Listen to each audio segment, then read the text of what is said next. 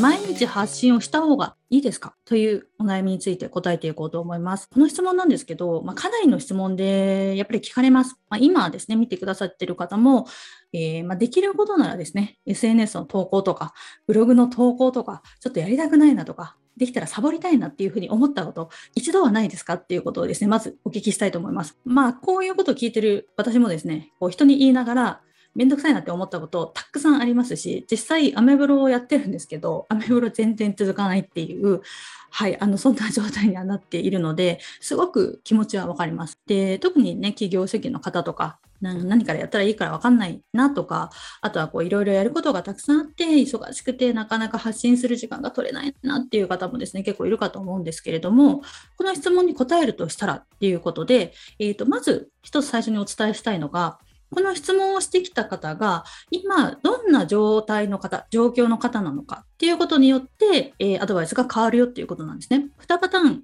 ちょっと今回お答えしようと思うんですけれども、まず1つ目ですね。企業主義の方なのかっていうことですね。これからもっといろんな人に知ってもらうために、これから頑張っていきたいんですっていう状態の方なのか、それか、もしくは、あの、ある程度ですね、今まで集客もできましたと。で、自分のビジネスの方向性も定まってきていて、あの、ある程度、こう、なんていうんでしょう、売り上げを立てたことがある方っていう、この2パターンによって、やっぱりですね、こう、ちょっと回答が変わってくるので、この2パターンに分けてちょっと回答していこうと思います。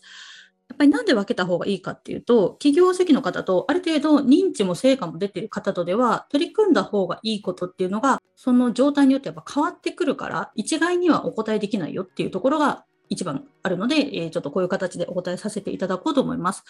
で、その前にちょっと一つデータとしてお伝えしたいんですが、あの、これはですね、えっ、ー、と、SNS じゃなくて、こう、ブログの更新に関してのデータになっちゃうんですけど、ブログを始めましたと。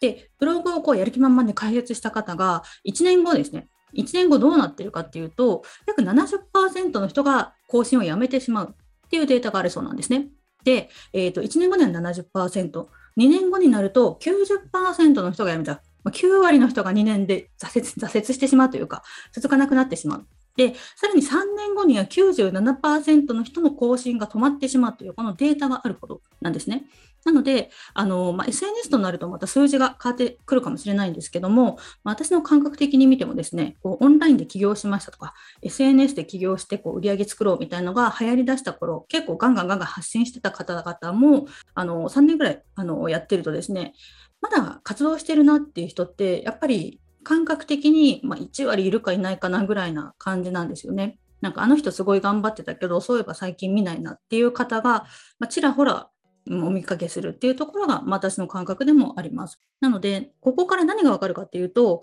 やっぱりほとんどの人が続かないっていうことなんですね。で、ほとんどの人が続かないからといって、やっぱりあの自分もね、更新できなくても大丈夫っていうわけでもないので、あのそこはですね、ちょっとこう置いといていただきたいんですけれども、あの逆に言うと、ほとんどの人が続かないから、続けた方っていうのはそれだけで差別化ができるっていうことが、ここから分かるっていうことをまず最初にお伝えしたいです。で、ここは結構ポイントです。なんで、続けるだけで、それだけでもこう差別化できるっていうところが一つの大きなポイントで、最初みんな3ヶ月ぐらい頑張るんですよ。3ヶ月とか、まあ、半年間ぐらいは毎日やろうって頑張るんですけど、1年間ぐらいすると、やっぱりちょいちょいちょいちょいサボり出してやめてしまうっていうパターンがほとんどなので、頑張って毎日、毎日じゃないにしても、あのペースを決めてですね、発信して更新していくと、それだけでもあの人頑張ってるなっていうふうに見られるっていうところがまず一つあります。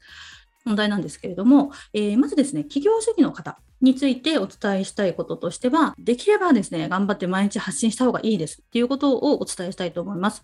で、なんでかっていうと、この時期はですね、発信する量っていうのを一番優先した方がいい時期になるからということです。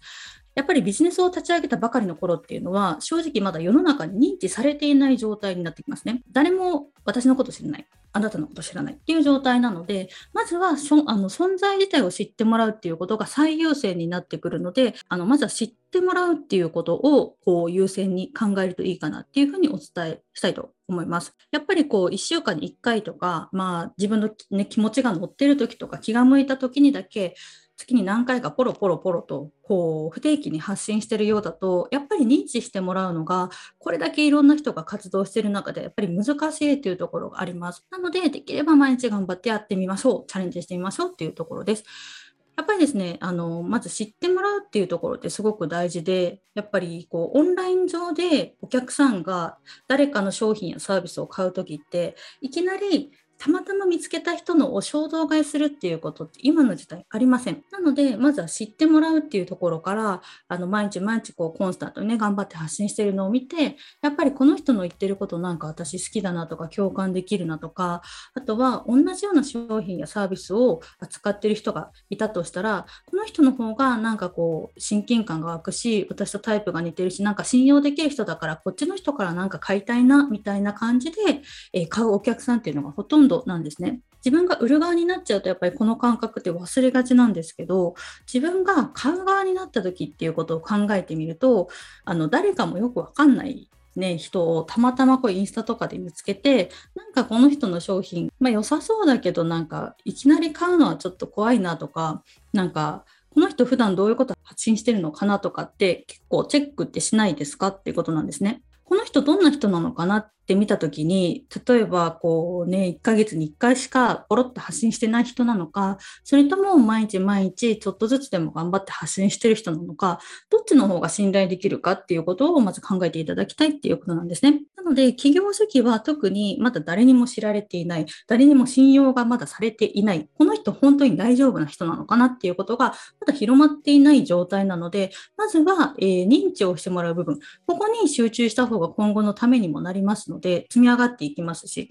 なので、まずは、えっ、ー、とですね、発信、し始めたての頃の方は毎日頑張ってやってみましょうっていうところが、えー、一つの答えになります。続いてですね、ある程度ですね、集客もできている方、自分のビジネスの方向性がもう決まっている商品ちゃんとあるよ、売ったこともあるよ、お客さんも実際いるよみたいな方の場合ですね。ってなると、まあ、毎日頑張って発信するっていうのもそれも素晴らしいことではあるんですけれども、毎日毎日こう SNS からだけ集客をするっていう段階はもう多分こうクリアしていると思ってて、そこから先の集客の戦略作りですね。はい。こっちの方を優先した方がいい段階になるので、あの、週にまあ、毎日じゃなくても週に数回でもいいんじゃないですかっていうふうにお答えしたいなと思います。多分ですね、こう今までその実際売り上げを作ってくるっていう段階で SNS への投稿に慣れてきたりとか、ライティング力、コピーライティング力もアップしてきてたりとか、あとはある程度認知も広がってきている状態、あとはセールス力もついてるっていう状態だと思うので、がむしゃらにこう発信し続けて新しい人を毎回毎回こう集めてくるっていうよりかは、その集客の部分はある程度もう自動化とか半自動化しておいて、その先の買ってくれるまでのところをこう自動化してって、自分はあの自分のクライアントさんだったりとか、自分本来の商品力アップだとか、自分自身のスキルアップだとか、知識を貯めたりだとかっていう、自分本来の仕事の方に集中をするっていう、そっちの方にだんだんだんだんシフトをしていってほしいなっていうのがあるので、で考えると、毎日発信をするっていうのって、比較的優先度って下がってくると思うんですよ。なので、もうすでに毎日毎日ね、がむしゃらに鬼投稿をしなくても、この人ってこういうふうにお仕事してる人、こういうキャラクターの人っていうのが認知されているのであれば、本来のお仕事、自分の有料、有料でね、お金を払って、えー、学んでくれてるお客様に時間を割くとかっていうことのために、それ以外の集客からセールスの部分までは、広告使ったりだとか、ある程度自動化ができるように、何かちょっとこうツールを取り入れてみるだとか、そういったところの方に集中する方がいいんじゃないかなっていうふうに思います。で、例えば、あと、毎日書くっていうことをしなかったとしても、あの、ある程度ですね、こう、記事を書き溜めて、予約投稿して、えー、この時間ののこ、えー、この日のこの時間に投稿されるようにセッティングをしておくとか、自分の手間をなるべく省いて、こう集客のところのいかにこう効率を上げられるかっていうところの方に集中していただけるといいのではないかなというふうに思います。はい。ということでですね、まとめると、企業初期はですね、えー、と毎日発信をして、まあ、まずは知ってもらいましょうと。私、こんな人間なんですと。こういうふうな商品サービス売ってるんですってことを知ってもらって、お客様に知ってもらう、好きになってもらうということをまずやっていきましょう。そこに集中しましょうよっていうところが、えー、企業主義の方へのアドバイス。えー、令和最新版のコーチコンサルタントのための新メルマガ集客ガイドブックというテーマで、えー、電子書籍をですね、え無料でプレゼントをしています。えー、このメルマガですね、なんでメルマガっていうテーマにしたかっていうと、売上がですね、ずっと安定している起業家さんっていうのは、もう9割以上の方がですね、このメルマガっていうのを活用してるんですね。っていうのが事実としてあります。はい、あのメルマガやらずに、えー、何もやらずにですね、こうずっとですね、何千万円って売り上げてるよって人って私出会ったことがないです。で、まだメルマガを使ってないとか、メルマガいいっていうのは分かってるんだけど、なんか始められないんだよね、みたいな風に思っている方はですね、ぜひ、えー、メルマガって何でいいのかとか、えー、メルマガってこんな風なことができるんだよっていうことをまとめた内容になっておりますので、ライブの、えー、説明欄にリンクを貼ってありますので、ぜひそちらからチェックをしていただけると嬉しいです。ある程度実力がついてきた方に関しては、今度は効率化できないか、仕組み化できないか、あとは誰かに、えーと、お願いできる部分はないかとかですね、そういったあの戦略的なところを組み立てるっていうところに、え集中していくっていうことを、えやっていっていただけたらいいのではないかなと思います。ご感想や